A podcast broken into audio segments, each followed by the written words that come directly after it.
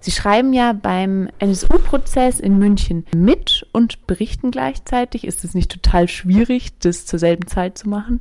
Ja, es gibt manchmal Situationen, wo in der Tat ähm, man gerne noch zwei Arme mehr hätte und noch zwei Hände mehr, um alles gleichzeitig zu erfassen und dann vor allen Dingen auch noch ein paar Augen mehr, weil man dann äh, achtet man gerade an, was weiß ich, wie äh, Frau Zschäpe reagiert auf irgendetwas und sieht dann aber nicht, äh, was vielleicht gerade ähm, die Staatsanwälte machen. Ähm, also das ist schon manchmal ein bisschen schwierig. Aus dem Grund sind wir an bestimmten wichtigen Prozesstagen, wenn wir glauben, das könnte sehr wichtig werden, auch zu zweit da ähm, von der Süddeutschen Zeitung, um eben tatsächlich dann vier Hände wenigstens zu haben und vier Augen. Es gibt ja das Kunstprojekt im Kontext NSU von Beata Maria Wörth und da wird eben die Frage gestellt, welche Fragen die Menschen formulieren würden über den NSU. Haben Sie denn eine Frage, die Sie gerade konkret formulieren könnten? Also eine Frage, die mich beschäftigt, ist die, wie kommt jemand dazu, einen Schritt weiterzugehen als andere Neonazis und wirklich zu morden und systematisch zu morden. Äh, das ist natürlich eine Frage, die letztlich in der deutschen Geschichte, ähm, wenn man sich mit der beschäftigt, man sich auch immer wieder stellen muss. Aber auch an, den, an dem Fall NSU ist es für mich so ähm, schwierig zu begreifen, wie diese äh, jungen Menschen, um die es da geht, etwa Uwe, mundlos Uwe Böhnhardt, wie die dann wirklich zu dem geworden sind, was sie sind. Das ist, fällt einem wirklich sehr, sehr schwer. Als Medienberichterstatter haben Sie ja die Chance, ganz, ganz viele Fragen in die Öffentlichkeit zu bringen. Welche Rolle haben denn die Medien, um Fragen zu klären? Uh, also natürlich ist eine Rolle dabei, überhaupt bestimmte Fragen äh, wachzuhalten und zu stellen. Ähm, also zum Beispiel die Frage, äh, war es wirklich nur ein Trio? Äh, gab es mehr Mittäter und so weiter? Das sind ja offene Fragen, ähm, äh, die es auch verdienen, weiter behandelt zu werden. Und da spielen die Medien, glaube ich, schon eine Rolle, wenn sie da weiter kritisch nachfragen, ob es da nicht noch andere Indizien gibt, äh, die auf was anderes hindeuten. Das ist das eine.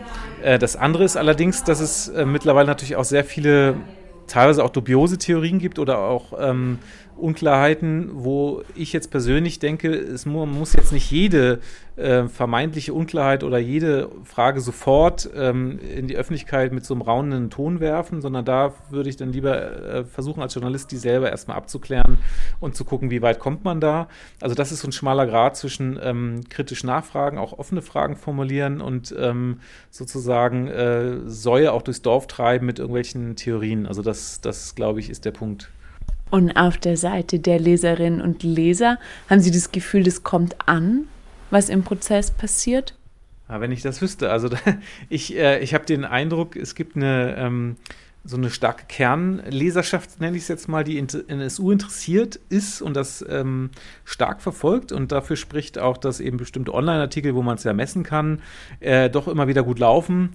Interessant ist allerdings auch, dass alles, was mit Schäpe zu tun hat, äh, irgendwie besonders viel geklickt und gelesen wird, offenbar.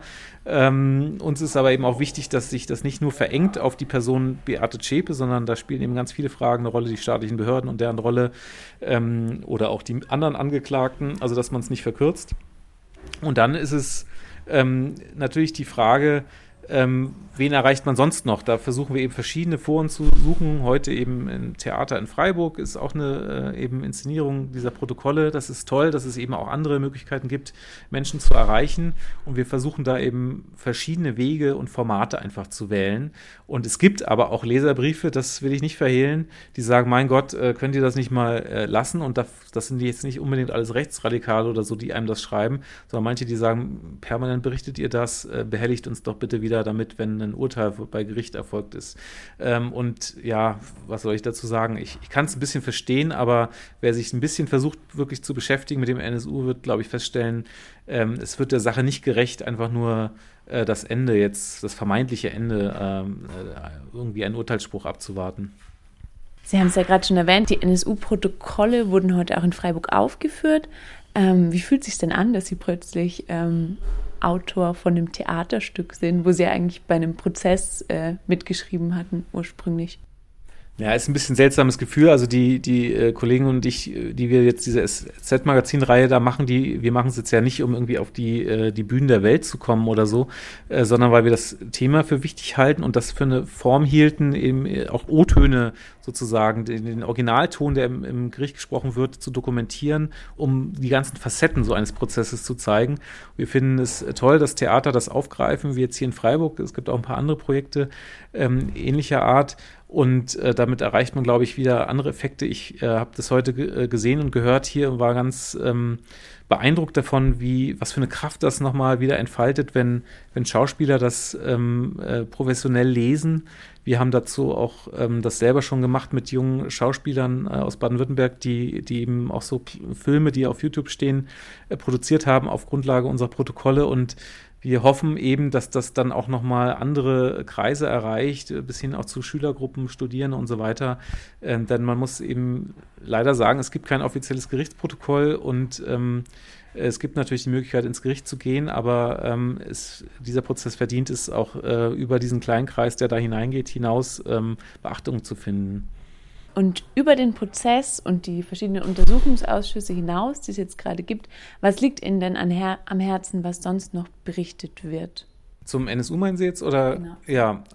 Ähm, naja, also zum einen ist mir wichtig, dass äh, der NSU ist das eine, aber die alltägliche rechte Gewalt ist das äh, zweite was in einer gewissen Weise auch in Verbindung miteinander steht. Also man darf eben nicht vergessen, es gibt ähm, womöglich diese Terrorgruppe, die sehr viel ähm, Leid über die Menschen gebracht hat, aber es gibt auch jeden Tag rechte Übergriffe.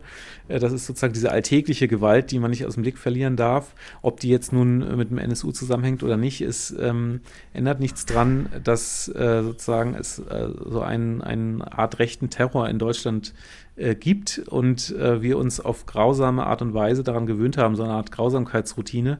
Und das darf einfach nicht sein. Ganz am Anfang habe ich schon danach gefragt, Sie tippen, Sie berichten. Ähm, das ist viel auf einmal. Wie fühlt es sich denn tatsächlich an, in diesem Prozess ähm, zu sitzen? Also es ist unglaublich anstrengend. Ich bin also derjenige, der oft schon äh, ächzend, stöhnend, seufzend ähm, morgens reinschlappt, äh, wie die Kollegen dann äh, feststellen, äh, die mich da jetzt über zweieinhalb Jahre auch, also die anderen Medienkollegen kennengelernt haben. Äh, ich mache es trotzdem sehr, sehr gerne. Es fühlt sich äh, oft ähm, so an, dass man ganz geschlaucht rausgeht, weil man einfach auch überwältigt ist von diesen ganz vielen Eindrücken und gleichzeitig auch nicht so viel Zeit hat, die in dem Moment äh, sofort zu reflektieren. Äh, es gibt eben unfassbar ähm, aufwühlende Szenen von, von Angehörigen der, der Opfer beispielsweise, die da sehr emotional werden, verständlicherweise. Es gibt aber auch sehr lähmende, langatmige Auseinandersetzungen äh, im Gericht äh, über eigentlich äh, juristische ähm, Kleinigkeiten, wie man denken würde, die manchmal auch ein bisschen würdelos erscheinen. Das Ganze ist eben so eine richtige emotionale Achterbahnfahrt oft.